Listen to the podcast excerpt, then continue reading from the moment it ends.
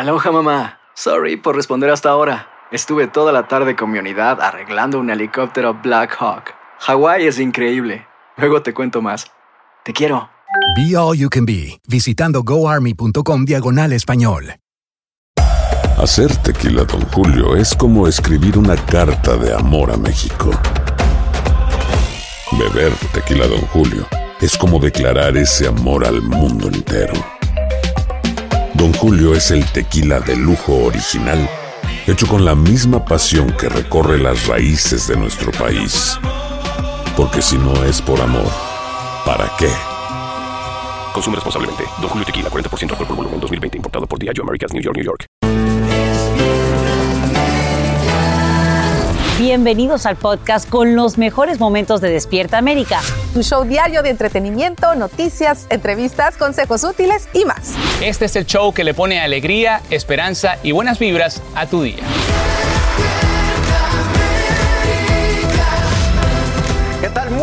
Buenos días. Gracias de verdad por amanecer otro día con nosotros en compañía de esta tu familia de Despiértame. Claro que sí, muchachos. Muy buenos días. Gusto verlas de vuelta, claro muchachas. que sí. Y felices nosotras, ¿verdad?, de estar en el estudio. Y bueno, cerramos, familia, escuchen bien, el segundo mes del año con una grata noticia. Y es que nuestro amigo de la casa, Eugenio Derbez, fue merecedor del premio al mejor elenco del sindicato de actores. Y desde aquí, bueno, le enviamos felicitaciones. Es amigo de la casa, lo amamos, lo queremos y estamos felices por él. Orgullo mexicano y orgullo latino. Familia, atención.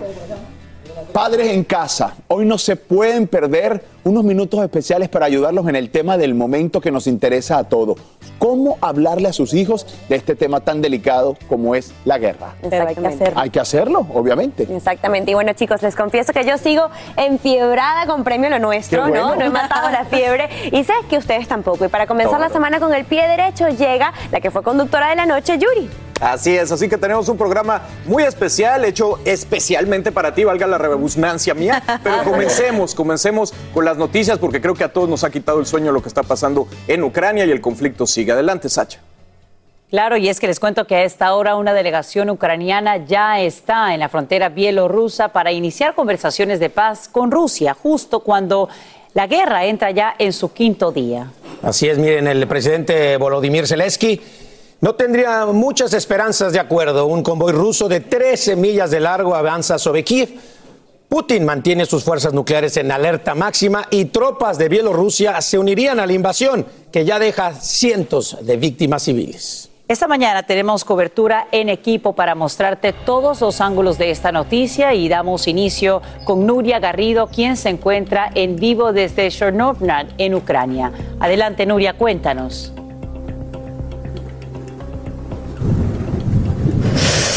Efectivamente, muy buenas tardes compañeros desde aquí, desde Ucrania y como muy bien habéis explicado, acaban de arrancar esas negociaciones entre Rusia y Ucrania. Ucrania ha mandado una delegación a Bielorrusia, no se sabe exactamente cuál es el punto donde están negociando, se sabe que es un punto que está cerca al río Priyat y dicen que es una zona bastante segura para Ucrania. El presidente Zelensky lo que pide es inmediatamente un alto al fuego y que Rusia retire sus tropas. Recordemos que en, esos, en estos últimos cinco días de guerra, más de 300 personas han perdido la vida. Por otra parte, también Zelensky ha, perdido, ha, ha pedido poder entrar de manera inmediata a la Unión Europea. Si os parece, compañeros, vamos a escuchar algunas de las declaraciones que ha hecho Zelensky antes de que, se, de que empezara esta reunión.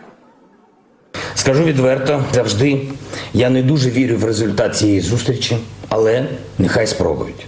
Щоб потім у жодного громадянина України не було жодного сумніву, що я, як президент, не намагався зупинити війну, коли був нехай і маленький, але все ж таки Всім доброго ранку. You have a stream at this moment? You have a stream at this moment? No. You can speak English, yes? Ah. Pues sí, compañeros, como veis, eh, Zelensky no ha escondido sus dudas frente a estas eh, negociaciones que ya han empezado y Zelensky no está muy seguro de que esto vaya a, solucionar la situación porque además recordemos también que ayer Putin ordenó poner en alerta a sus fuerzas nucleares. Nuria, ¿y cuáles son las expectativas reales de esta reunión que se sostiene hoy entre Ucrania y Rusia?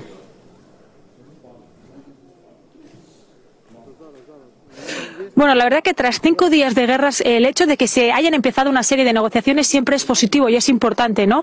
Aunque es verdad que, como estábamos escuchando tras, las declaraciones de Zelensky y todo lo que hemos estado comentando, eh, tienen escepticismo de que esto vaya a solucionar el conflicto. Sobre todo por una simple razón, y es que estas negociaciones se están llevando a cabo en Bielorrusia. Zelensky considera que Bielorrusia no es un país neutral porque además se está implicando en esta guerra. Así que vamos a ver qué pasa, vamos a ver qué acaban de conversar en estas negociaciones que han arrancado este lunes tras cinco días en los que los civiles no han parado de sufrir. Ahora, si os parece, compañeros, vamos a dar paso a nuestro compañero Pablo Monsalvo, que se encuentra en la frontera de Polonia. Muchas gracias, Nuria. El alcalde de la capital ucraniana, Kiev, había denunciado en las últimas horas que los civiles no podían escapar del lugar para ponerse a resguardo, ya que las tropas rusas tenían prácticamente sitiada todos los alrededores y las salidas de esa ciudad. La buena noticia es que Rusia aseguró, hay que ver si cumple con su palabra, que está garantizado un corredor humanitario para que todas las personas que quieran abandonar Kiev lo puedan hacer en las próximas horas. Y el único tren que desde allí llega hasta la frontera polaca, justamente arriba a la estación que se encuentra a mis espaldas. La gente llega aquí, han asegurado los trabajadores ferroviarios de la vecina Ucrania que están subiendo a los trenes una totalidad de 5.000 a 10.000 personas por hora y que obviamente está desbordando la capacidad. Lo que podemos destacar es la enorme solidaridad que se está viviendo aquí en Polonia y en muchos otros lugares fronterizos de Europa. La gente está trayendo todo tipo de donaciones. Las Naciones Unidas estima que en los cinco días que lleva este conflicto, esta invasión rusa, ya han salido del país poco menos de medio millón de personas, pero las estimaciones son realmente dramáticas. Creen que este número va a llegar a los 5 millones de refugiados ucranianos que van a estar deambulando por Europa buscando algún lugar donde pasar las próximas noches con temperaturas realmente gélidas, temperaturas bajo cero eh, durante la noche y hay gran preocupación de qué va a pasar con toda esta enorme masa humana que va a estar desplazándose. La Unión Europea aseguró que no van a tener que hacer ningún trámite burocrático de pedido de asilo, que todas las personas tienen garantizado el ingreso al, continente, a la zona de la Unión Europea. Ahora bien, eh, me imagino que es desgarrador lo que ves, un sentimiento entre gratitud e impotencia de las personas que arriban precisamente a esta frontera y a esta estación de trenes. Pablo, ¿qué es lo que has visto? Y sabemos que hay un anuncio importante que acaba de hacer el presidente Zelensky. ¿Cuál es?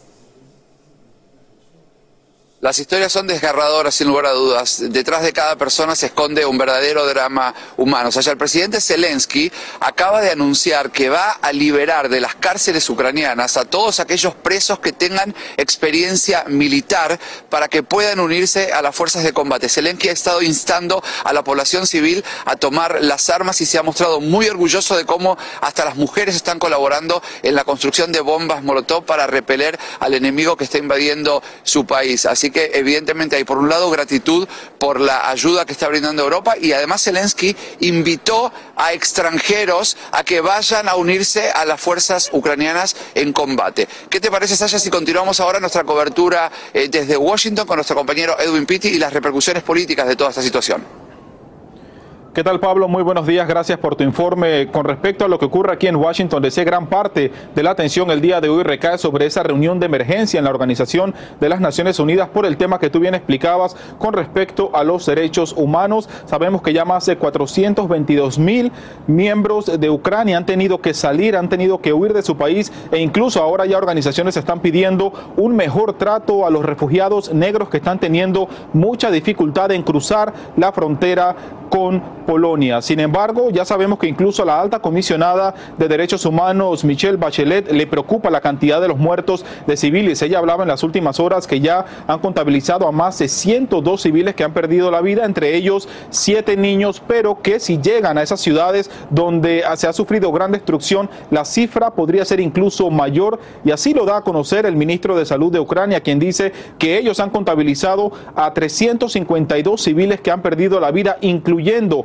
a 14 niños. Por eso ahora gran parte de la estrategia por parte de la Casa Blanca es asignar más armamento militar para Ucrania para que se puedan seguir defendiendo en contra de esta invasión. Sabemos que la Casa Blanca ha aprobado un fondo de 350 millones de dólares para ello, pero no solamente la Casa Blanca, sino también Canadá ha aportado un fondo de 25 millones para la compra de arsenal militar y por primera vez en la historia vemos que la Unión Europea también se suma aprobando un fondo de 450 millones de dólares. Sin embargo, hoy sabemos que el presidente Joe Biden estará de regreso a la Casa Blanca luego de pasar el fin de semana en su casa en Delaware, donde estuvo monitoreando de cerca con su Consejo de Seguridad Nacional y también hoy tendrá una llamada de emergencia con aliados europeos para determinar si continuarán adelante con más sanciones económicas. Vuelvo contigo al estudio, Sacha que recibimos ambos, Edwin. Y antes de despedirnos, eh, queremos hacerte una pregunta. Así es, Edwin, gracias. Buenos días. Oye, ya como bien lo mencionabas, han sido cientos los países y hubs bancarios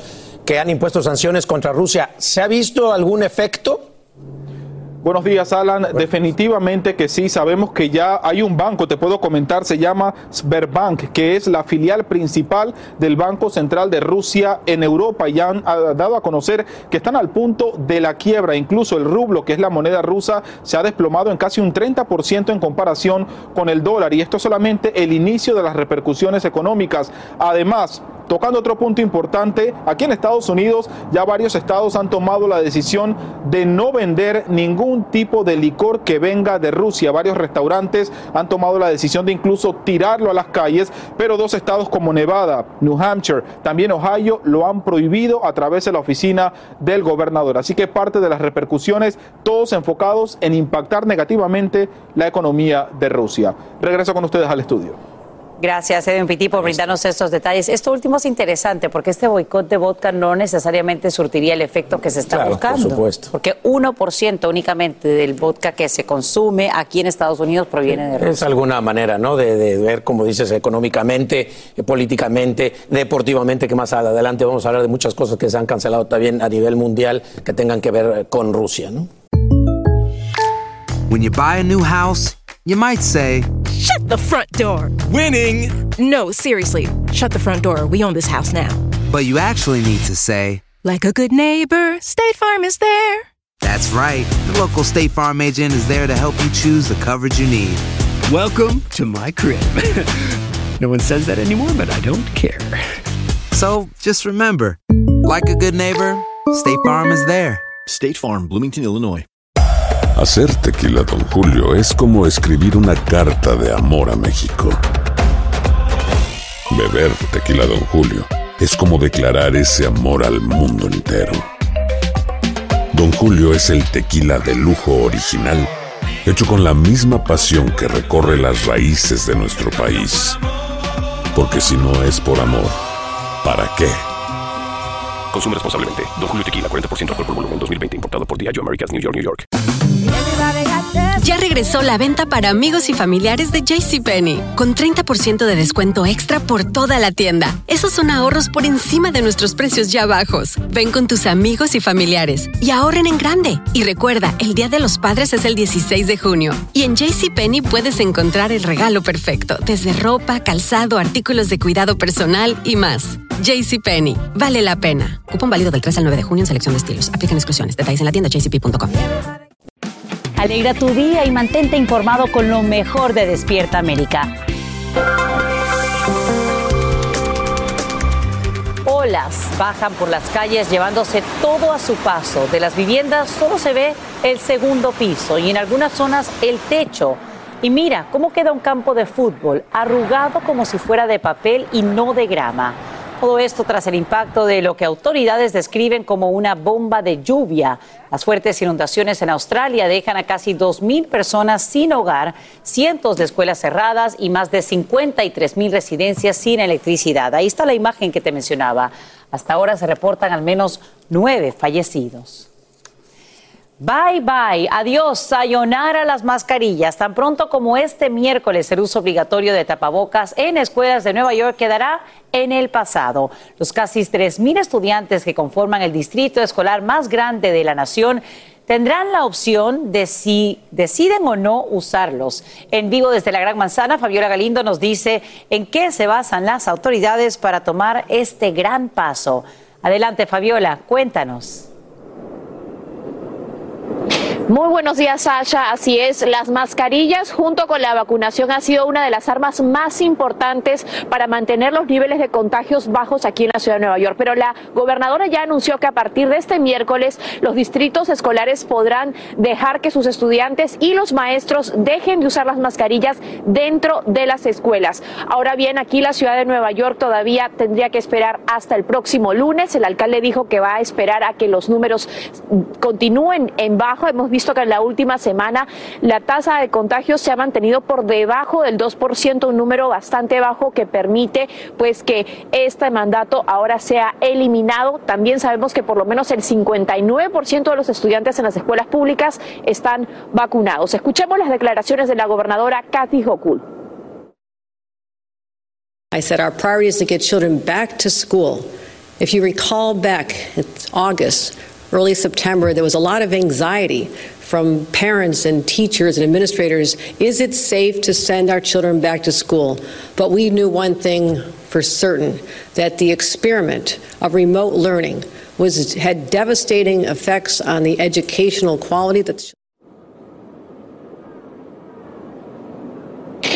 Estados como California, Connecticut, Nueva Jersey, Pensilvania, en fin, más de una docena ya han eliminado el, uso de las mascarillas en cierto modo y aquí en Nueva York incluso a partir de la próxima semana se podría eliminar el uso también dentro de los restaurantes. Eh, sabemos, Sacha, que también hay opiniones eh, encontradas en este aspecto porque una encuesta reciente revela que casi el 60% de los votantes en Nueva York dicen que todavía deberían esperar más las autoridades para eliminar este tipo de mandatos. Ahora regreso contigo al estudio. Fabiola Galindo, te agradecemos por brindarnos esta información en vivo desde Nueva York. Y vamos a lo siguiente. Esta mañana protestas, manifestaciones, servicios religiosos y muestras de solidaridad con Ucrania se multiplican en ciudades de todo el país. Estadounidenses de distintas edades piden el fin de la invasión rusa, hacen un llamado a la paz y no ocultan su indignación contra el mandatario Vladimir Putin. Migrantes ucranianos se dan cita en iglesias y plazas públicas preocupados por la seguridad de familiares y amigos en la lejana patria y ya se unen también para enviar apoyo tanto en víveres como en económico mediante el uso de algunas instituciones financieras que son confiables. Y a esta hora, los ojos del mundo miran a la frontera entre Bielorrusia y Ucrania, donde hoy se efectúan conversaciones de paz. Ambas partes llegan al diálogo con expectativas diferentes. Los ucranianos se defienden a sangre y fuego frente a la invasión de Rusia, cuyo gobierno ya sentiría el efecto de las sanciones económicas. Para entender este complejo panorama, conversamos esta mañana con el doctor Eduardo Rosales, quien es experto en relaciones internacionales y nos acompaña en vivo desde Ciudad de México. Doctor Rosales, gracias por estar con nosotros. Antes de entrar de lleno en este tema, quiero eh, comentarle la información que acaba de llegar a nuestra sala de redacción, que tiene que ver con lo siguiente. El secretario del Departamento de Estado dice que han suspendido las operaciones en la Embajada de Minsk en Bielorrusia de Estados Unidos. Esto cuando se están llevando a cabo estos diálogos. ¿Cómo interpretaría usted esta decisión? Y cuando sabemos también que le han pedido a los estadounidenses en Rusia que abandonen el territorio lo más pronto posible. Bueno, en principio habría que señalar que no hay que generar muchas expectativas con estos inicios de estas negociaciones. En realidad lo que quiere Rusia es eh, negociar desde una posición de fuerza. A Vladimir Putin le encantaría sentarse a conversar con, con, con Zelensky, pero una vez que haya tomado la capital para poder imponer condiciones. Por lo que respecta a la, decisión de la, Casa Blanca de Washington, me parece que es un gesto de solidaridad y apoyo con el gobierno ucraniano. Es cerrar filas, es darle un respaldo moral, porque finalmente eh, Bielorrusia no es territorio neutral, finalmente es amigo, es socio, es aliado de Moscú. De tal suerte que de entrada, repito, Bielorrusia no es el terreno idóneo para la negociación. Pero en estos momentos, bueno, pues hay que intentar, hay que intentar la concertación, hay que intentar el acercamiento para tratar de frenar este conflicto que ya está ocasionando cientos de muertos civiles en Ucrania, cientos de miles de desplazados y bueno, miles y miles también de refugiados. Una situación particularmente compleja y en la medida en que el gobierno ruso no alcance, no avance, no tome la, la- la capital de, de- de Ucrania, se verá quizá orillado a utilizar armas no convencionales. Por eso hay que tomar el, el- el diálogo y pues intentar, en la medida de lo posible, la concertación. Ahora bien, doctor Rosales, hay dos temas importantes que se discutirían en esta reunión en Bielorrusia, un cese inmediato al fuego y también el estatus neutral. ¿Cree que se concrete alguno de ellos? ¿Y debió Ucrania haber accedido a esta reunión? Y más allá de esto, de no lograrse nada, ¿qué pasa después? No solamente para estos dos países, sino para el mundo entero. Bueno, aquí el cese inmediato de, de hostilidades estaría perfecto, pero siempre y cuando las tropas rusas regresen a su territorio. Y por lo segundo, pues me parece una buena alternativa la posibilidad de una especie de finlandización. ¿Qué es esto? Que eh, Ucrania eh, se mantenga neutral y que, bueno, pues pudiera negociar su no inclusión a la Organización del Atlántico del Norte, pero siempre y cuando Rusia se comprometa a respetar las fronteras algo que vemos poco probable, pero finalmente ahí está la posibilidad. Ese neutralidad podría ser la salida a este conflicto. Doctor Eduardo Rosales, seguimos de cerca las conversaciones que se realizan a esta hora en Bielorrusia y le agradecemos a usted por acompañarnos en vivo desde Ciudad de México en Despierta América. Sacha, una- un abrazo para usted, para su equipo y para toda su muy informada teleaudiencia. Bueno familia, hoy es 28 de febrero, concluimos el mes del amor y la amistad y qué mejor manera de hacerlo con una historia que va cargada de pasión. Nuestra Astrid Rivera nos la preparó, es una historia de amor del jugador más valioso, valioso perdón, de la última serie mundial. Swing and a drive, hammered down the line. Right fielder, the pitch. That one is hit high in the air, deep toward right field. That ball is gone. Opposite field, home run for Jorge Soler. A week later, he now has 11 home runs, four homers. Ryan, is it five?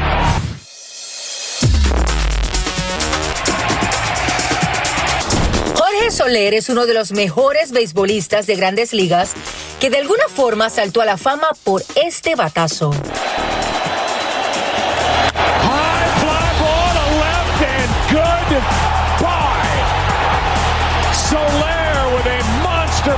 Gracias a Dios fue un, un momento, como uno dice, para la historia.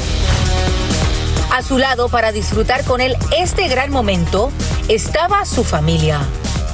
¿Cómo se conocieron ustedes? Bueno, nos conocimos como a los dos meses de llegar a este país por una amistad en común que teníamos. Sí, nos conocimos y primero fuimos amigos, tuvimos un tiempo así como nada, nunca pensamos, yo creo que ni él pensó ni yo pensé nunca que íbamos a llegar a tener una relación realmente. Cuando Jorge Soler llegó de Cuba, la conoció en una tienda de celulares donde ella trabajaba. Y una de las cosas que le llamó la atención fue el poco conocimiento que tenía en el deporte. Yo no sabía nada de pelota, o sea, nada, nada es nada. Eh, Yo corría para primera y me iba de 4-0 sí, y además llevaba el carro y yo no tenía, yo tenía mucho genio antes y llevaba el carro y yo no te quería ni hablar. En tu caso, ¿qué pensabas? Tú decías, yo con una esposa o una novia que no sabe nada de pelota, ¿cómo voy a hacer aquí? A veces hasta me hacía mejor que no, que no supiera nada de pelota. Pero ahora, mira, ahora mismo ya sabe de pelota, entonces cuando le tiro un picheo malo o cualquier cosa me está con el teléfono. Ah, cuando saca el juego tengo esos mensajes. Ay, ¿por qué le tiraste a eso? ¿Por qué le tiraste? Ven, ven, batea tú. La pareja tiene dos hijos y mientras Jorge no está en temporada deportiva, la familia pasa su tiempo en su casa en Florida. ¿Y entre ustedes cómo se llevan? Nosotros le damos bien, yo soy el más pasivo, ella es la, la peleona. nosotros somos Yo como soy un más, equipo. sí, yo soy más equipo. todo tranquilo. Ah, hay un lío. Ah, eso se resuelve, ella es Todo más. lo que yo no soy, él es, y todo lo que él es, yo no soy. ¿Cómo sabías tú que estabas enamorado de ella? Yo, obviamente, un- eh, uno tenía otra, uno va saliendo con otras personas, pero llega una persona que ya tú sientes algo diferente. Y ya, yo sentía, ya empecé a sentir algo diferente que no había sentido nunca. Si tú te pones a recordar a Jorge Soler de unos 6, 7, 8 años, ¿te imaginabas que ibas a ser pelotero de grandes ligas? Cuando yo estaba en Cuba, eh, me decían de, ah, ven para acá, que aquí te vamos, aquí te están dando X cantidad de dinero. Yo pensaba en el- solamente en el dinero para que juegue Grandes Ligas, pero yo no me visualizaba jugando como Grandes Ligas. Yo, toda mi mentalidad en ese momento era como el dinero. Dinero, no, no, yo no me esperaba así. Y yo decía jugar Grandes Ligas, pero era algo que yo, no- yo realmente no, no lo visualizaba. ¿Y quién te dijo a ti que tú ibas a ser tan bueno como para ser parte de las grandes ligas? A mí, no sé, a mí me, yo desde, desde niño me pusieron a jugar la pelota. A mí no me gustaba la pelota, a mí lo que me gustaban eran los caballos. Y, pero yo, yo era como grande, siempre fui grande, así era más grande de los, de los demás muchachos. Y el, un, Luis Ignacio González, un entrenador de allá, me dijo, ah, me vio una vez en el, en el y me dijo, no, él va a jugar pelota. Yo no tenía nada que ver con pelota, no tenía, yo tenía siete años y fue y se lo comentó a mis papás. Y ahí me empezaron a llevar al terreno y yo renegado. Hasta allá con 12 años tuve que ir becado para una escuela y ahí fue donde empecé a coger la pelota. Me encantó la entrevista, Astrid. Y esa es la jugada que de alguna manera lo puso en el mapa. Hasta memes han salido sobre esta jugada. Y una de las cosas que la gente se pregunta es qué sucederá con Jorge Soler, porque ahora mismo él es agente libre. Pues se dice que él va a ir a los Mets de Nueva York o a los Cardinales de San Luis. Le pregunté y me dice que todavía están negociaciones, así que hay que esperar a ver cuándo será. Hay dos cosas que son absolutamente ciertas. Abuelita te ama y nunca diría que no a McDonald's. Date un gusto con un Grandma McFlurry en tu orden hoy. Es lo que abuela quisiera. Barapapapa. En McDonald's participantes por tiempo limitado. Regresó la venta para amigos y familiares de JCPenney, con 30% de descuento extra por toda la tienda. Esos son ahorros por encima de nuestros precios ya bajos. Ven con tus amigos y familiares y ahorren en grande. Y recuerda, el Día de los Padres es el 16 de junio. Y en JCPenney puedes encontrar el regalo perfecto, desde ropa, calzado, artículos de cuidado personal y más. JCPenney, vale la pena. Cupón válido del 3 al 9 de junio en selección de estilos. Aplican exclusiones. Detalles en la tienda jcp.com. Question Have your thighs ever rubbed together, creating a rash because of friction? Chafe is no joke, but thanks to Megababe, it's also no problem. Thigh Rescue is the anti chafe stick made for chafers by chafers. Get Megababe's Thigh Rescue and experience what 10,000 five star reviewers rave about. Thigh Rescue stops chafe. With one sold every 30 seconds, you better run to megababebeauty.com. Hola, yo soy Carla Martínez. Estás escuchando el podcast de Despierta América. Esta hora de Despierta América Sacha con lo más actualizado de este conflicto en Ucrania. Así es, y es que esta mañana ya están en marcha las conversaciones de paz entre Ucrania y Rusia que se llevan a cabo en algún lugar de la frontera bielorrusa. Los ucranianos frenan el avance ruso, pero tropas de Bielorrusia se unirían a la invasión bajo la sombra de una amenaza nuclear porque Vladimir Putin mantiene sus fuerzas en alerta máxima. Tenemos cobertura en equipo y arrancaríamos con Nuria Garrido, pero nuestra colega fue llevada a una estación de policía en Ucrania. Todavía se desconocen los motivos. Por eso vamos en vivo hasta Washington, D.C. con Edwin Pitti para que nos actualice. Edwin, muy buenos días, te escuchamos.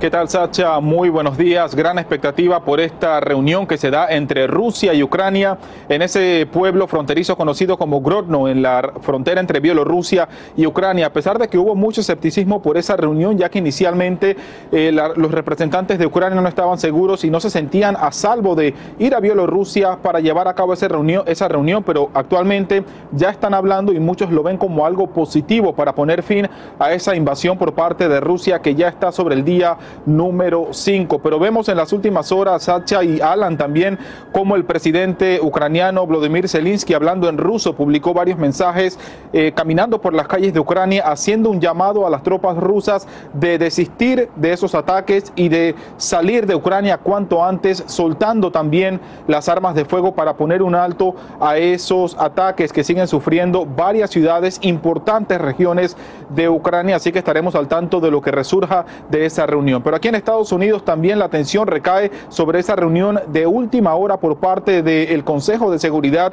de Naciones Unidas para tocar varios puntos alrededor de la situación en Ucrania, no solamente por el tema de seguridad y el ataque a través de la fuerza militar, sino también la triste situación con los refugiados. Sabemos que ya a esta hora de la mañana Naciones Unidas informa que más de 500 mil personas de Ucrania han tenido que huir de su país en medio de esta crisis y también se está criticando la situación con refugiados negros que se les ha dificultado la situación para poder entrar a territorio polaco. Por eso la Casa Blanca hoy también se prepara para llevar a cabo una llamada telefónica con aliados europeos para tomar la decisión si van a implementar más sanciones económicas en contra del Kremlin. Y por supuesto sabemos que ya también se han aprobado importantes sumas de dinero para comprar más arsenal militar para ayudar a Ucrania. La Casa Blanca ha aprobado 450, 350 millones, Canadá 25 millones y la Unión Europea 450 millones.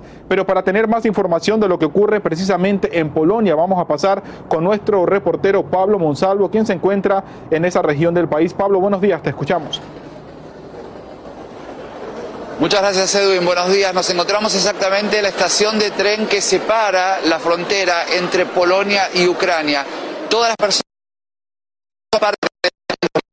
tú mencionabas que había señalado las Naciones Unidas de refugiados que están escapando de Ucrania, denuncian la falta de alimentos, la falta de agua, latente de perder la vida. Por eso la gente llega hasta aquí, como veremos, estamos absolutamente hacinados en esta estación, no hay prácticamente espacio, los baños no dan abasto y desde aquí estas personas son redistribuidas a refugios y a distintos lugares que se han instalado no solo en este país, sino en muchos lugares de Europa Occidental para darles eh, espacio a estas personas que puedan iniciar una nueva vida. Nadie sabe por cuánto tiempo, muchos de ellos inclusive no saben si algún día van a poder regresar a sus casas. Han salido con la ropa que tenían puesta, han traído algunos a sus mascotas. Las historias son realmente desgarradoras. Hablábamos ayer con una mujer eh, que tuvo que dejar a su padre muriendo en un hospital. Tenemos un testimonio de una representante de las ferrovías de Ucrania que esto explicaba. There is no new train to Poland because Poland cannot accept any more trains. The refugees are coming and coming. They are more and more and more. So every hour, that's five to ten thousand new people coming. No dan abasto. Todas las personas que nosotros vemos aquí son ucranianas que han estado llegando en las últimas horas. Se estima eh, que son eh, más de 50 mil por día, un número que puede llegar a los 5 millones en las próximas semanas. Personas que la Unión Europea ya dijo no tienen que hacer ningún trámite de asilo, tienen las puertas abiertas de esta región y que van a intentar ayudarlos como se pueda de ahora en adelante, dándoles ante todo abrigo porque hace muchísimo frío y también comida para que puedan pasar los próximos días. Una situación sumamente dolorosa para tantas familias, muy compleja. Y te agradecemos, Pablo Monsalvo, por mostrarnos cómo luce a esta hora esta estación que recibe a miles de ucranianos en Polonia. También agradecemos a Edwin Pitti por esta cobertura en equipo. Bien, vamos ahora a hablar de lo siguiente. Se reinstala la cerca alrededor del Capitolio en Washington, D.C. ante la amenaza de posibles protestas que coincidirían con el primer discurso del presidente Biden sobre el Estado de la Unión previsto para mañana. Se trata de la misma valla que rodeó el perímetro del edificio durante los meses que siguieron a la insurrección del 6 de enero. Además, se desplegarían cientos de efectivos de la Guardia Nacional en apoyo a la policía. Familia, gracias por continuar con nosotros en este comienzo de semana, en este lunes en el que estamos felices, porque hay que decirlo así, por el inminente triunfo, de ahí lo ven, de nuestro amigo el gran Eugenio Derbez. Ay, sí, qué emoción. Y bueno, en la entrega de los premios del Sindicato de Actores y él junto al elenco de la película Cobra se llevaron este galardón. Veamos. México! ¡Viva México! Eugenio Derbez celebró como nunca el triunfo que su película Coda, Señales del Corazón, tuvo la noche del domingo en los premios del Sindicato de Actores de Hollywood al ganar como mejor elenco en una película, lo que ya la pone como una de las favoritas en la próxima entrega del Oscar. Me siento muy feliz porque a pesar de que sabemos que estamos haciendo una película hermosa, nunca sabes qué va a pasar y de repente desde hace un año que le fue increíble en el Festival de Sundance y que ganó todos los premios y luego eh, ahorita los SAG Awards, este, el próximo mes van a ser los Óscares. Eh, muy contentos y muy sorprendidos con, con el resultado de la película. Te vimos muy emocionado cuando fueron nominaciones al Oscar. ¿En qué momento de tu carrera te llega esto? Pues yo creo que eh, mi carrera me ha sorprendido. La verdad es que continuamente, desde que llegué a este país, ha sido sorpresa tras sorpresa y cuando pienso que ya no se puede subir más, llega algo que te hace subir otro escalón más y estoy muy agradecido con, primero con la gente, con el público, eh, con Dios, con la vida y con el universo y- y el saber también escoger los proyectos adecuados para ir escalando, ¿no? Tras bambalinas, Eugenio festejó en grande este triunfo con su esposa Alexandra Rosaldo, así como con sus compañeros de la cinta. Detrás de un hombre y una gran mujer también. Obviamente tu familia es parte de todo esto, ¿no? Una parte importantísima y yo creo que ahora más que nunca creo que he encontrado el balance que antes no tuve en mi carrera. Es muy chistoso porque eh, cuando empezaba mi carrera dejé, descuidé mucho la parte familiar por estar con mi carrera y ahora la cuido mucho más. Ahora que estoy a estos niveles, eh, ahora cuido más a mi familia y los proyectos como que si la vida te recompensara, los, proyectos adecuados llegan. eh, porque siento yo que no estoy traicionando mis valores que, y, las prioridades que ahora es mi familia. Coda, Señales del Corazón, también está nominada en la próxima entrega del Oscar como mejor película y Eugenio está más que listo para acudir a la ceremonia. Me toca estar filmando justamente, pero y no en Los Ángeles, entonces estamos cuadrando eso. Eh, todavía no nos han confirmado, pero eh, todo pinta que sí. Desde Los Ángeles, California, para Televisa Espectáculos, Juan Manuel Navarro. Qué logro tan grande para Eugenio y para todos los latinos. De verdad que Eugenio ha hecho una labor extraordinaria, tanto como mexicano como latino, representando pues a nuestra gente aquí. Y creo que esto también demuestra la gran apertura que está habiendo tanto en SAC como en Hollywood a toda la comunidad latinoamericana, mexicana. A reconocer. A reconocerla, a premiarla, apoyarla. Y creo que eso es importantísimo. Ayer yo lo estaba viendo en la serie esta de Acapulco que tiene y como actor también se ha desarrollado enormemente desde aquellas eh, pues, pers- personificaciones que hacía de Longe Moco y de todos estos. Todos Ahora es todo un empresario y un gran, gran artista en Hollywood. Muy orgulloso de él y pues un gran ejemplo para todos. Y dicen que los que se llevan el SAG Award, ¿no? Después los vemos también con la 100%. victoria en el premio Oscar. Así Que que, así que sea. bueno que, Que tenga también sea. él la oportunidad de estar en ese premio. Absolutamente. Y también mandó Eugenio y su esposa Alessandra un mensaje a la familia de Despierta América. Aquí se los presentamos. A todos nuestros amigos de Despierta América, bueno, amamos Despierta América, a todo Despierta América y a toda la gente que lo ve, les mandamos saludos aquí desde los SAG Awards en Los Ángeles, California. Besos. Besos. Y así es, sabemos que aman Despierta América, grandes amigos de la casa. Por otro lado, el actor Troy Kotzer de la misma película Coda se notó muy emocionado porque recibió el premio a mejor SAG por su brillante actuación en esta película. Escuche bien, convirtiéndose en el primer actor sordo en ganar este galardón. Hay dos cosas que son absolutamente ciertas. Abuelita te ama y nunca diría que no a McDonald's. Date un gusto con un Grandma McFlurry en tu orden hoy. Es lo que abuela quisiera. En McDonald's participantes por tiempo limitado.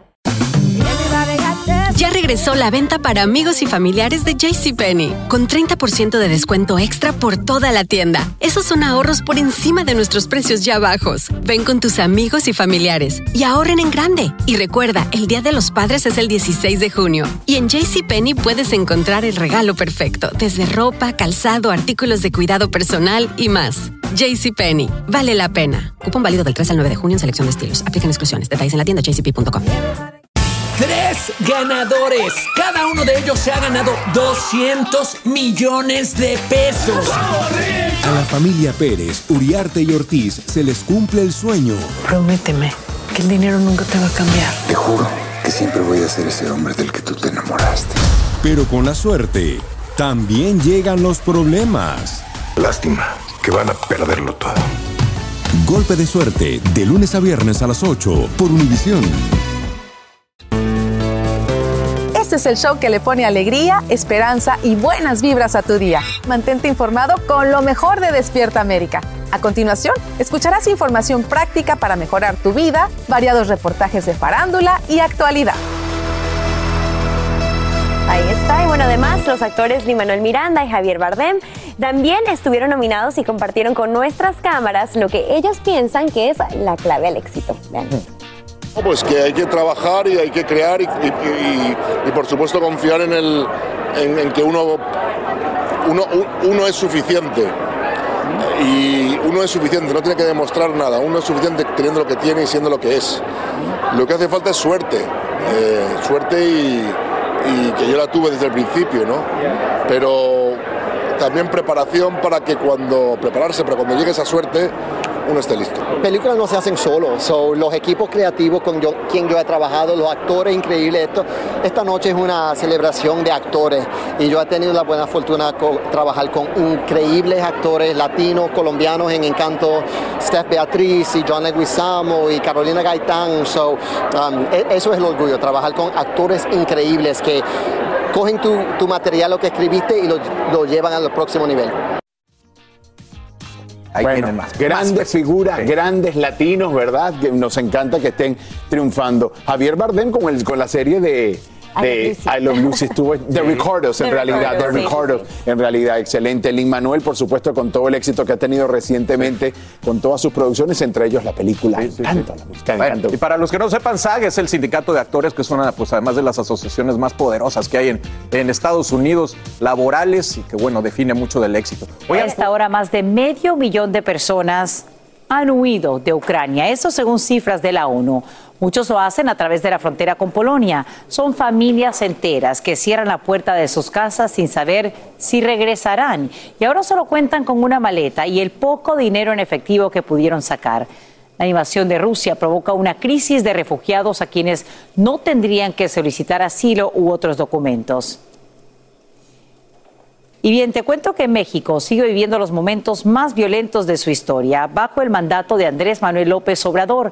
Hombres armados fusilan literalmente a por lo menos 17 asistentes a un velorio en el estado de Michoacán, donde el cártel Jalisco Nueva Generación tendría control del territorio. Imágenes de la espantosa masacre circulan en redes sociales y ahí está Eduardo Meléndez en vivo desde la capital mexicana para contarnos. Eduardo, buenos días, cuéntanos. Sasha, a todos muy buenos días. El horror, Sasha, si tú me lo permites decirlo así, quedó captado en video. Entre 10 y 17 personas de manera extra- extraoficial fueron fusilados, ya lo refieres tú, en el municipio de San José de Gracia, en Michoacán. ¿Qué es lo que hacían estas personas en ese municipio que pertenecía pues a un grupo contrario? Bueno, habían acudido aparentemente al funeral de uno de, de una de las madres de ellos, así que decidieron pues juntarse, avanzar entre 10 y 20 personas, pero bueno, es territorio de Cártel Jalisco Nueva Generación, así que para evitar que se suscitara una balacera en el interior del funeral, bueno, estos sujetos de Cárteles Unidos decidieron salir de esta agencia funeraria que había sido pues prácticamente montada así al exterior de una casa. Los formaron Sasha y con una hazaña inaudita les dispararon con armas de grueso calibre y bueno, a todos, a todos los mataron. Se habla de que son entre 10 y 17 las personas, las familias precisamente no se han manifestado porque aparentemente pues tienen muchísimo miedo ya que forman parte de un grupo rival y bueno, las autoridades en cambio de momento solo han atinado a decir que montaron dispositivos tanto en Michoacán como en Jalisco para tratar de dar con el paradero de estos criminales que de manera artera pues acabaron con la vida de grupos rivales. Sasha, este es el terror, esta masacre ocurrida en Michoacán. Eduardo, espantoso y los detalles que se conocen, por supuesto, todavía más macabros. Eh, vamos a estar muy pendientes de lo que arrojen las investigaciones en las próximas horas y te agradecemos por brindarnos esos detalles en vivo desde Ciudad de México. Y queremos comentarles sobre Salma Hayek porque se robó el show al presentar en una categoría en la cual ganó Michael Keaton, pero ella dice Keaton, not Como gatito. Pero eso no, o sea, y no termina. Encima Michael estaba en el baño. No, oh my God. Qué gracioso. Oye, ahí ese fue un gran "Thank you, Batman, I by the way. bathroom". Uno de mis. Batman favoritos, by the way. Sí. ¿Verdad? Oye, que uno le avisa que viene su premio antes de irse al baño. No, estuvo muy divertido, de verdad, muy divertido. Y la reacción de Salma así de... Are you kidding Are you me? kidding me? Que los hombres ya hay cierta edad en que ya no preguntan cuándo hay que ir al baño, tienes que ir al baño. Carlito, ¿Cómo es, Alan? Tenemos que ir me? al baño. Are you kidding me, Keaton? Kidding me? Michael Gatito. Tremendo revoltillo, Quedó tremendo lo más buenísimo, quedó buscado. buenísimo. Hay noticias, muchachos. Sacha Alan.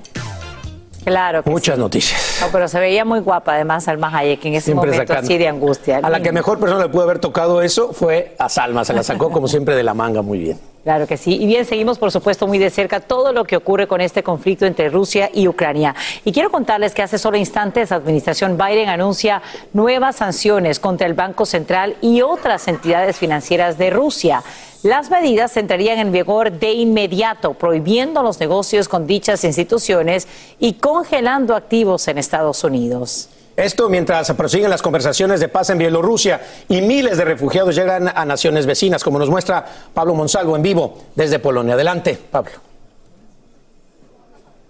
Muy buenos días. Conforme pasan las horas, se va agravando cada vez más la crisis humanitaria. Son hasta 10.000 personas que están llegando prácticamente por hora en los pocos trenes que están pudiendo cruzar la frontera desde la vecina Ucrania. La gente que llega desde allí cuenta que prácticamente no se consigue comida, que está escaseando el agua. Muchos de ellos llegan en pobres condiciones de salud y aquí en las inmediaciones de esta estación de tren se han instalado una serie de ambulancias que los atienden preliminarmente. Los casos más graves son desviados a hospitales y quienes están en condiciones de seguir viaje se los reubica en refugios instalados no solo en Polonia sino en muchos de los países del occidente de Europa. Porque recordemos que Polonia, si bien es el principal punto de llegada de los ucranianos, no es el único. También en la vecina Hungría y en Rumania están llegando cientos de personas. En aquellos casos no lo hacen en- por tren, sino que con sus propios vehículos.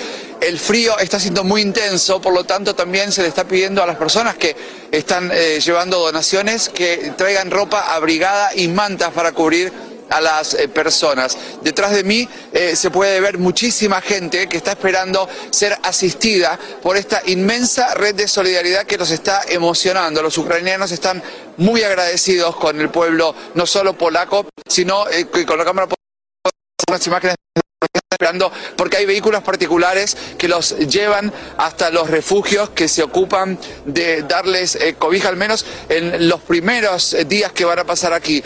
La mayoría de ellos no saben si van a poder regresar a sus viviendas en Ucrania.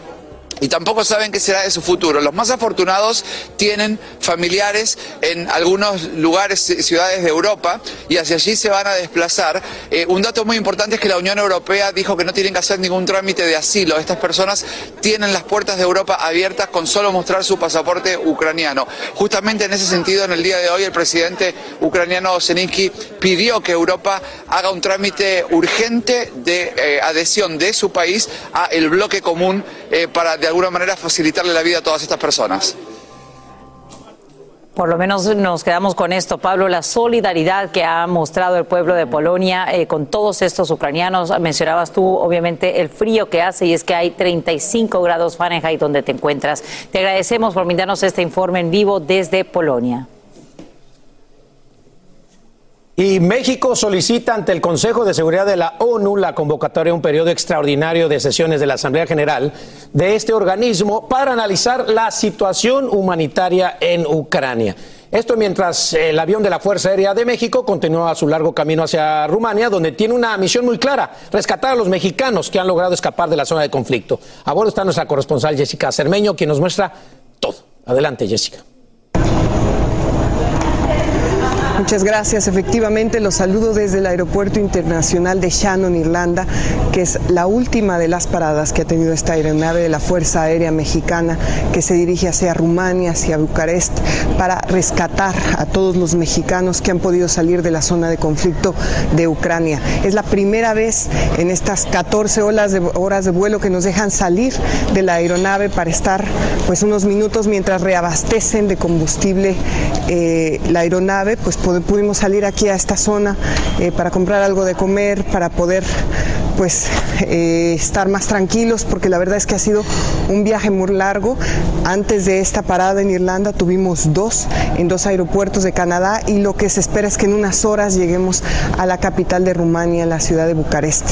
Eh, básicamente lo que nos ha informado personal de la Cancillería mexicana es que eh, ellos calculan que una treintena de personas están ya dispuestas a subirse a esta aeronave, este avión 737-800 de la Fuerza Aérea Mexicana Mexicana para regresar a México, pero también están esperando que algunos, ellos calculan entre 80 y 90 personas que están eh, atrapadas en la ciudad de Kiev y los alrededores en Ucrania, pues puedan lograr llegar eh, de alguna manera a las fronteras de los países vecinos de Ucrania para poder salir. Nosotros, por supuesto, estaremos muy pendientes de todo lo que ocurra y mientras tanto, pues continuamos con nuestro viaje regreso con ustedes. Gracias, gracias a Jessica Cermeño, bien lo decías, de Polonia y también de Rumania, ¿no? Finalmente vecinos haciendo cosas importantes por Ucrania. Sí, así es. Oigan, el tema que nos trae hoy aquí a usted y a un panel de doctores tiene que ver con esto, es la noticia. En estos días, mientras que Rusia invade Ucrania, todos hemos estado pendientes pues de la noticia y viendo, pues, quedándonos locos con todo, como todo esto se desenvuelve ante nuestros ojos. Lo que nos pudiera causar, por supuesto, mucha ansiedad y mucha preocupación, y lo hemos dicho especialmente a los más pequeños de la casa, familias que no entienden qué es lo que está pasando, Juan. Así es, eh, Raúl. ¿Cómo nosotros los padres podemos hablarles acerca de este tema y mantenerlos calmados, que en realidad es lo que queremos? Para eso hoy nos acompañan la psicóloga Edith Shiro, el pediatra Andrés Cotón y el neurólogo doctor Carlos Ramírez Pejía. eh, y Jessie Amador, una mamá que está pasando precisamente, Raúl, por esta situación con sus tres hijos. Así es, ahí estamos estableciendo la conexión con Jesse. Jesse, muy buenos días, ya te tenemos en la línea. ¿Me escuchas, momento. ¿Me escuchas, Jesse? Al parecer se está conectando en estos momentos, pero es que sí, el tema es preocupante, específicamente en los niños que no entienden. Yo, por ejemplo, en el caso de mis sobrinos de 13 y 9 años, lo hablamos este fin de semana, que fue el cumpleaños de uno de ellos, al escuchar la palabra guerra, la connotación es precisamente eso, bombas, conflictos, temor, no, no saben, no saben lo que es. Así que le voy a dar la bienvenida mientras conectamos a Jesse. Jesse, ¿me escucha? Sí, lo escucho. Buenos días. Gracias, Jesse. Vamos a hablar, gracias por esta conexión. Cuéntanos qué es lo que le preocupa más a tus hijos de esta guerra entre Ucrania y Rusia. Bueno, muy buenos días. Este, en primer lugar, tengo tres, tres niños pequeños. Este, lastimosamente, los que están más empapados de esto son los que están en high school, eh, la de 17 y el de 15 años. Y se me hizo muy eh, raro porque antes de que empezara esto, ellos me estaban, me estaban diciendo, madre, me dice, tenemos que irnos para otro país. Y yo, ¿por qué nos vamos a ir? Porque esto se va a poner fea la situación. Me dice, no vamos a poder salir, eh, no vamos a poder ni, ni ir a comprar cosas, se va a poner todo caro. Y les digo, ¿pero qué está pasando? Pero estoy hablando de más de una semana antes de que estuviera pasando esto. Y les digo, ¿y para dónde nos vamos a ir? Me dijeron, podemos irnos para Iceland, Greenland, Nueva Zelanda, me dice Portugal o, o Polandia. Entonces les digo yo, ¿por qué? Porque ahí no pueden atacar. Y yo, pero me quedé pensando, de ahí al día siguiente vuelvo a ir a otro trabajo, a caminar, los estábamos en New Orleans, andaba trabajando y los cargo conmigo muchas veces y me vuelven a decir, manos, tenemos que ir. Y se me volvió a cerrar, yo hasta me reí de la situación porque dije, ¿cómo ustedes van a saber eso? ¿En qué países podemos mudarnos y en qué países no? Y am, se me hizo muy raro. De ahí, eh, no, perdón. Y no, no, perdón, Jesse, es que obviamente quería ah, recalcar como tú bien estás describiendo lo difícil que es uno poder tener estas conversaciones con, con los niños. Edith, eh, te pregunto, ¿cómo le hablamos a nuestros hijos sobre este tema y qué información le debemos dar y qué información quizás no es beneficioso darle? Sí, no, y muy bien lo que está haciendo Jesse de hacerle preguntas, porque una de las cosas importantísimas, Juan, es no asumir lo que están diciendo los niños, ni siquiera de las- ni los pequeños ni los grandes, de lo que tienen en sus cabezas, lo que están entendiendo cuando ven la palabra guerra, como decía Raúl, o lo que ven en las imágenes en la televisión o en los medios sociales. Entonces, pregúntales de vuelta, ¿qué significa para ti? ¿Qué es lo que tú estás pensando? ¿Cómo te imaginas? Después, hazte cargo un poquito de qué es lo que te da miedo exactamente. ¿Te da miedo que te caiga una bomba? ¿Te da miedo que te lleven? ¿Que te da miedo que se muera otra persona? O sea, eh, de verdad, ponerte al detalle de cómo es para poderles aclarar y poderles este, dar la información exacta y correcta y no la distorsión tal vez de lo que ellos están imaginando. La otra cosa muy importante es atender sus ansiedades. Si ves que no está durmiendo bien, no está comiendo bien, no está este, aislándose, está haciendo, teniendo comportamientos de ansiedad, ansioso, atender a eso, porque es importante que el niño tenga su vida, su vida regular. Lo otro es, no lo sobreexpongas a las imágenes. Yo entiendo que hay una conversación, no hay que esconder la información de la conversación, no hay que esconder lo que está pasando en la situación geopolítica del mundo, pero tampoco lo tienes que ver la imagen de la bomba y la bomba y la bomba y la bomba, o gente, o soldados, o muerte. No es necesario. Y muy importante es desarrollar la empatía y el entendimiento de los derechos humanos, la democracia, la libertad, el respeto, saber. Lo que es la paz y cuán importante es, eh, eh, vivir bajo ese estándar de paz. Eh, doctor Cotone, estamos hablando que, por ejemplo, mi sobrino tiene 13 años, los hijos de Jesse los adolescentes fueron los que más se preocuparon, pero en el caso de los niños pequeños, un niño introvertido que quizás es pequeñito, no habla de lo que le puede preocupar, ¿en qué señales físicas se puede uno fijar? Excelente, Raúl, ¿cómo estás? Bueno, es exactamente lo que a los pediatras más nos preocupa son esos chicos que no pueden hablar, que no pueden expresarse, que todavía no son adolescentes, y tampoco los más chiquititos, porque los más chiquititos, digamos menores de 6 años, no están tan expuestos, pero entre 6 y 11 años, ahí donde es el problema. Entonces, los padres deben, y esto es lo más importante, saber y ver cualquier cambio minúsculo, pequeño que se produzca en la conducta de los niños y esas son todos signos de alarma. Por ejemplo, que el nene eh, no esté comiendo bien, que coma más o que coma alteraciones del sueño, chicos que se levantan a la noche y van a la cama de la mamá o del papá porque le da miedo y están asustados, eh, chicos que empiezan a tartamudear, niños que controlaban esfínteres y que ahora esos son de alarma que los niños, que los padres tienen que tener en cuenta y eh, concurrir al pediatra y preguntar al pediatra con esos signos ir a consultar rápidamente para que nosotros podamos actuar y trabajar sobre ese problema. gracias, doctor Cotón. Doctor Ramírez Mejía, a ti obviamente este tema sabemos que te toca muy de cerca ya que viviste una situación de guerra en tu país. Cuéntanos sobre eso. Bueno, eh, Colombia ha sido un país eh, que ha estado sometido continuamente a diferentes niveles de violencia, pero nunca hemos estado realmente en paz desde nuestra independencia. Eh, mi bisabuelo murió en una guerra civil, nosotros vivimos la, los ataques de la guerrilla, de los grupos paramilitares, de las fuerzas del Estado que hacían cosas eh, eh, completamente inmorales. Pero yo recuerdo de las primeras imágenes de niño era el estar expuesto a los primeros secuestros en Colombia, a los que llamaban los tribunales eh, políticos, en los que fusilaban a personas que secuestraban y algunas personas aún de mi entorno. Había un señor londoño muy famoso en mi ciudad que fue secuestrado y todos los días estaban esperando dónde aparecía su cadáver. También estaban las imágenes de los guerrilleros muertos. Y teníamos siempre esa angustia de que no íbamos a poder llegar a la casa, que iba a haber una bomba en, en las calles. Y esto lo hemos vivido no solamente los colombianos, sino los centroamericanos, ahora los mexicanos. Y es, eh, eh, es muy difícil para un niño procesar. Lo que era más útil para nosotros era que los papás se sentaban con nosotros a ver las noticias y nos la explicaban. Nos explicaban realmente qué tanto peligro teníamos y, cuál es, y cómo era la mejor manera de digerir esa información. Esa Así superamos el trauma. Definitivamente la mejor manera. No negarles la realidad, pero como padres estar allí presentes para conversar y explicarles la situación. Gracias Jesse, gracias a los doctores por haber estado con nosotros esta mañana y esperemos que este tema se acabe muy pronto. Aquí hablamos sin rollo ni rodeo. Las noticias más calientes del mundo del entretenimiento y el análisis de nuestros expertos los escuchas en Sin Rollo.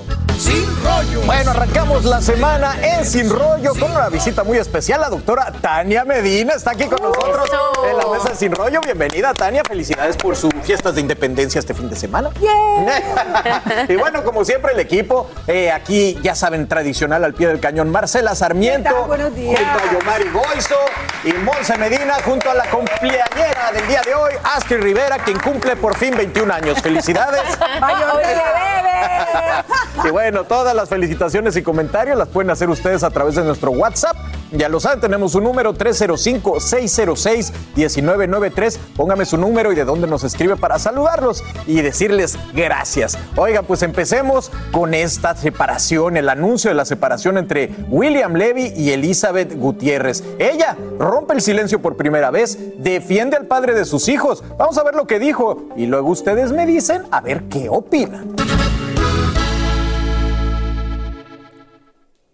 Bueno, fue a través de sus redes sociales. Dice así.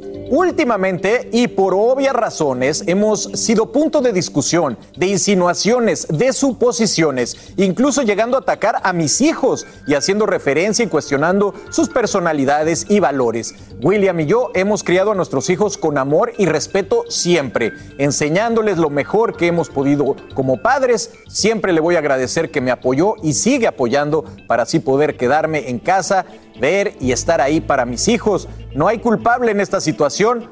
No me alegro de ataques a su persona, no lo agradezco. Él es el padre de mis hijos, el hombre más importante, el que ve por nuestro bienestar todos los días. Deseo siempre lo mejor para él, mucho amor, felicidad, salud, con o sin mí. No es una situación fácil el estar expuesto y estar escuchando diferentes versiones y siendo un punto de ataque. Solo él y yo sabemos todo lo que hemos pasado, nuestra verdad como pareja, y ahí se va a quedar con nosotros. Gracias como siempre por todo el cariño, respeto a nuestra familia, etcétera, etcétera. Doctora, ¿cómo ve esta declaración? Yo la veo muy madura porque hoy en día pues hay que ser así. Yo entiendo que sí. Ella está pasando por un duelo. Yo entiendo que toda la familia, porque toda separación es un duelo para todos. Eh, puede ser que en este momento todavía esté en negación y por eso esté hablando tan calmada. Más adelante yo entiendo que nos vamos a enterar de qué pasó, porque quieran o no son figuras públicas y su público quiere saber qué es lo que está pasando. O sea, y si no, van obviamente a crear especulaciones. Pero hay que respetar su dolor. Yomari, ¿cómo ves esta respuesta? Porque a mí me parece muy bien lo que está haciendo William. Digo, si no pudieron hacerlo como pareja, que lo como padre. Lo que pasa que ella dio unas declaraciones y ahí comenzó todo. Y en esas declaraciones, le tengo mucho cariño a ella, he hablado muchas veces, pero en esas declaraciones decidió atacar a Jackie Bracamontes. Entonces, ¿qué pasa? Que entre el ir y venir, la gente leyó el libro y entendieron muchas cosas. Y cuando entiendes eso, te das cuenta que, bueno, que al final de cuentas, igual el hombre fue tuvo mucho que ver en algo. Entonces, ¿qué pasa? Lo han empezado a atacar. Pero ella fue la que abrió la puerta. Lo abrió primero él, porque él fue el que había colocado un post en las redes sociales donde decía que terminaban la relación. Si él no hubiese hecho eso y se hubiese mantenido privadamente, no hay todo este tipo de especulaciones. Porque ella dice que le han atacado a él, pero el que abrió la puerta primero fue él. No, ella está diciendo que por favor, básicamente ese post dice respeten a William, no ataquen a William. ¿Qué pasa? ¿Pero por qué comienza eso? Porque una mujer ataca a otra mujer. Y lo hablamos el otro día. Y mucha gente habló, y yo lo vi en televisión, que quería saltar a la televisión y hablaban y especulaban y nadie leyó el libro. Entonces, si tú lees el libro, te das cuenta que es el hombre es el que hizo todo. Yo creo que aquí hay mucho amor todavía de parte de ella, porque esto es un, apoyo absoluto hacia William, es un espaldarazo total. es el papá de sus hijos. Al padre de sus hijos, sí, precisamente, yo varía, al padre de sus en hijos. La columna económica, Pero de todos modos, de todos modos, no lo ataquen a él, es como tratar de seguirlo protegiendo. Oye, hay cosas que uno puede proteger, hay otras que se salen completamente de la protección de una esposa o de una ex esposa. Allá también William, con su comportamiento, con sus declaraciones en la prensa, con los posts de lo que estaba hablando ahorita Astrid. Eso es lo que eh, abre. Eso también. Monse, si un mal esposo puede ser un buen padre y recobrar alguna de, pues no sé, prestigio. Y lo puede ser porque una cosa no define la otra. Él es William padre y él es William pareja. Y obviamente creo que todos estamos de acuerdo que como pareja ha fallado. Yo creo que ella quería decir su verdad tanto que no se imaginó las consecuencias que iban a hacer estos ataques al padre de su hijo. Y ahora ella está diciendo, oigan, no me gusta que hablen así de él porque más que todos sus hijos, que son Gen Z, si no me equivoco, están metidos en las redes sociales y van a ver este tipo de comentarios, si no ahora, en el futuro. Y como que ella está recapacitando y quiere que todos lo miren de esta manera, por el bienestar de sus hijos. Sigue ante todo. enamorada. Lo que pasa es que al final del día ellos son figuras públicas. Los hijos se criaron en, en la, en la palestra pública.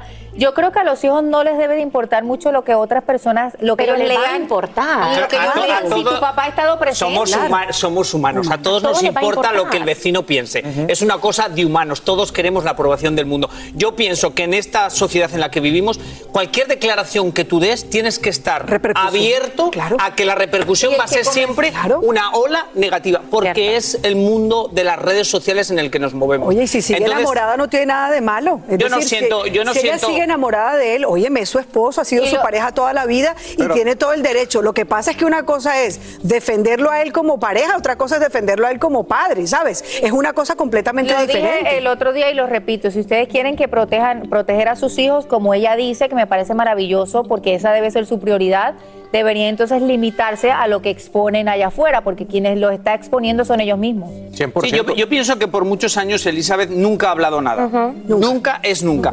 Y creo que como esta es la primera vez que habla, igual no pensaba que esa iba a ser la repercusión o que la gente pensaba igual que la gente iba a estar con ella y no, todo va a estar dividido, nunca nadie No, y está Jackie con no se quedó callada. Es que Jackie también dijo, pero perdonan. silencio de William. Oigan, rapidito solo quiero decir de que eh, lo que acaba de decir Yomari, ella por mucho tiempo se quedó callada. Ustedes se pueden imaginar, ver que todos opinan y quizás no es la verdad. Ella se hartó, señores, como cualquier ser humano. Vio la oportunidad con alguien con la cual ella se siente muy cómoda, con Erika, dice lo que quiere decir y ahora Pero es desafortunadamente que lo único, en esa, en esa entrevista lo único que dijo fue algo de Jackie Bracamonte, ni tan siquiera habló de su relación. En, en esa, en esa- en esa entrevista, en, esa, en esa entrevista quedaron muchas cuestiones. Y la primera pregunta que yo les hubiera hecho es, ¿habéis leído el libro? Porque si no leéis el libro, ¿por qué habláis de algo? Oye, y no, está hablando de cualquiera, ¿no? No está hablando de una mujer anónima. Es que ahí viene el problema también. No, de y Jackie mira, Bracamonte, y ¿no? Muy defender conocida a también como Levy ella. Por ser un padre responsable, pues no es tanta defensa, porque tiene que serlo. Claro, ley, claro, fuerza. Entonces no le queda mucha opción. Hay realmente. muchos padres que no son padres. Claro, pero lo tienen que hacer. En fin. Oigan, vámonos a la pausa. Regresando, en México hacen una comparación muy atrevida. Cristian Nodal con Yolanda Saldívar. ¿Se parecen o no se parecen? Usted dirá. Aquí en Sin Rollo les vamos a decir por qué los comparan. Y Jesús Mendoza habla por primera vez del nuevo novio de Mayeli Alonso. Pobrecito, lo pusieron contra las cuerdas. Aquí les tenemos sus declaraciones, así que no se vayan, que seguimos con más aquí en Despierta América, celebrando 25 años y hablando de todo, entre cuates y sin rollo con la doctora Tania Medina. Ay, qué guapa. Los 25 de Astrid. Los 25 de Astrid. Así termina el episodio de hoy del podcast de Despierta América. Síguenos en Euforia, compártelo con otros, públicalo en redes sociales y déjanos una reseña. Como siempre, gracias por escucharnos.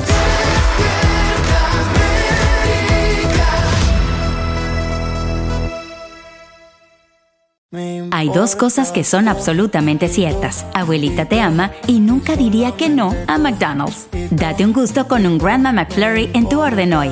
Es lo que abuela quisiera. Barapapapa. En McDonald's participantes por tiempo limitado. Regresó la venta para amigos y familiares de JCPenney, con 30% de descuento extra por toda la tienda. Esos son ahorros por encima de nuestros precios ya bajos. Ven con tus amigos y familiares y ahorren en grande. Y recuerda, el Día de los Padres es el 16 de junio. Y en JCPenney puedes encontrar el regalo perfecto, desde ropa, calzado, artículos de cuidado personal y más. JCPenney, vale la pena. Cupón válido del 3 al 9 de junio en selección de estilos. Aplican exclusiones. Detalles en la tienda jcp.com.